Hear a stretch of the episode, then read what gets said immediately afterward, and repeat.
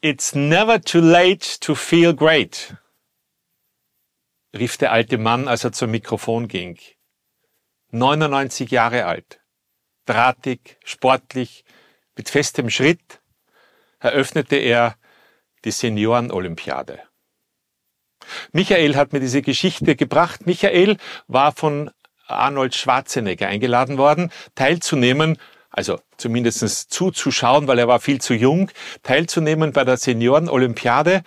Und Michael erzählte mir, er war fassungslos, wie dort die 70, 80, 90-Jährigen Tennis spielten, Fußball spielten, leichtathletische Disziplinen absolvierten, Hochsprung, Weitsprung.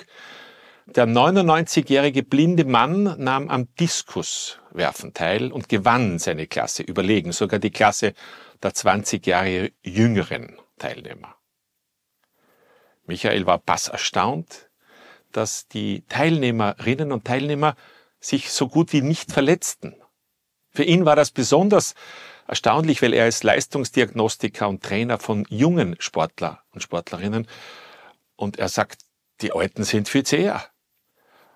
Und er war, genauso wie ich, bass erstaunt über die Leistungen, die sie erbringen könnten und erbringen konnten. Für ihn ein Beispiel, dem er nacheifert, mehr als ich auf jeden Fall. Ah, ich habe aber für mich vorgenommen, auch ein bisschen mehr Sport zu betreiben. Zur Senioren-Olympiade werde ich es nicht schaffen. Auf Wiedersehen. Danke fürs Reinhören in meinem Podcast. Mehr Informationen gibt es auf meiner Webpage richardkahn.com. Bis zum nächsten Mal.